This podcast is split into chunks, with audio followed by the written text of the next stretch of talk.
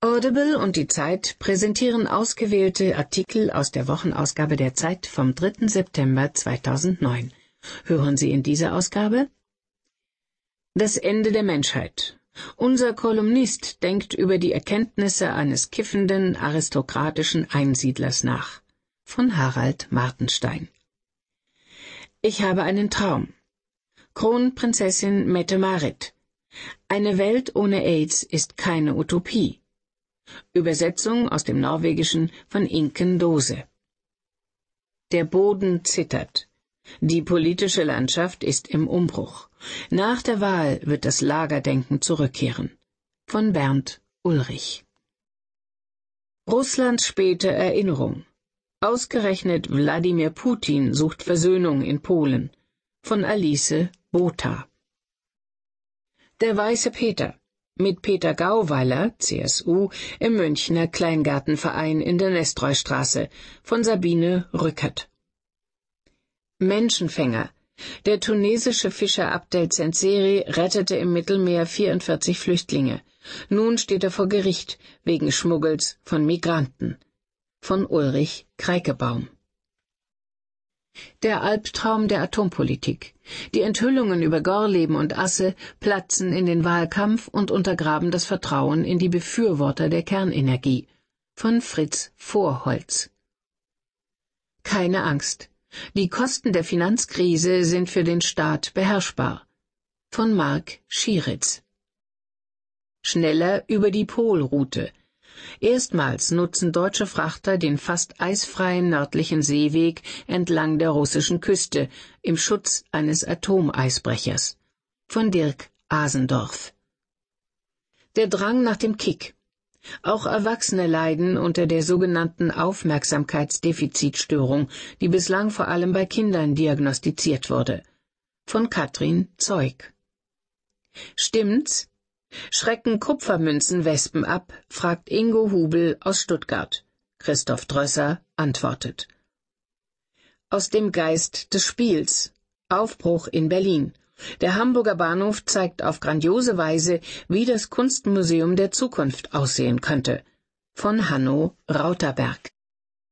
Das große Fahrgeschäft. Die Theatersaison beginnt und viele Intendanten wechseln die Standorte. Zeichnet sich da ein allgemeiner Neuanfang ab? Von Peter Kümmel. Wörterbericht. Alles frisch? Von Heike Kunert. Jenseits von Gorleben. Im Wendland haben sich Provinz und Protestkultur längst verbunden. Hier gibt es Biobauern, Kraftorte und ein Kartoffelhotel. Grüner geht es nicht. Von Burkhard Strassmann. Wasser für Coraro. Ingenieure ohne Grenzen. In ihrem Praxissemester bauen zwei Studenten aus Münster in Äthiopien einen Staudamm. Von Judith Scholter. Die Zeit. Höre die Zeit. Genieße die Zeit. Wasser für Coraro. Ingenieure ohne Grenzen. In ihrem Praxissemester bauen zwei Studenten aus Münster in Äthiopien einen Staudamm. Von Judith Scholter. Die Zeit. Ausgabe 37 vom 3. September 2009. So sieht es also aus, wenn Ingenieure nervös werden. In drei Wochen, schätzen Dietmar Klopfer, 28 Jahre, und Adil Belkriri, 29 Jahre, komme der erste Regen. Vorher noch müssten sie ihren Staudamm fertig bauen. Und jetzt? Setzt sich Klopfer erst einmal in den Schatten am Rande des trockenen Flussbetts. Sein Kollege Belkriri steht mit zweifelndem Gesichtsausdruck unter einem Baumgerippe. Das große Palaver, sagt Klopfer und sieht auf die zwanzig Männer aus dem Ort Koraro im Norden Äthiopiens, die mit am Unterwasserdamm bauen. Sie debattieren am Ufer. Einer fuchtelt mit den Armen vor seinem Gesicht herum. Das Thema Wie sollen sie die Arbeit aufteilen? Von alledem verstehen Klopfer und Belkriri aber erst einmal kein Wort. Sie sind angehende Diplomanden von der Fachhochschule Münster. Es ist ihr Praxissemester, das sie in Äthiopien verbringen. Der Damm, seine Planung und Realisierung gehört zu ihren Abschlussarbeiten. Sie studieren Wasserbau. Belgriri hat marokkanische Wurzeln und interessiert sich besonders für Afrika. Beide reizte die Aussicht, schon als Studenten einen Bau zu beaufsichtigen.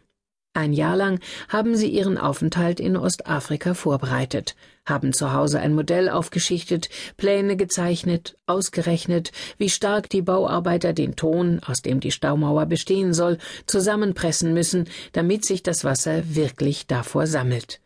Und damit der dazugehörige Brunnen am Ende tatsächlich Trinkwasser für die Menschen im Dorf liefert.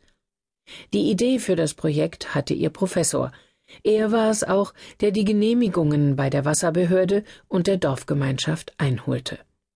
Wie Dietmar Klopfer und Adil Belgriri ist auch ihr Professor Mitglied des Vereins Ingenieure ohne Grenzen.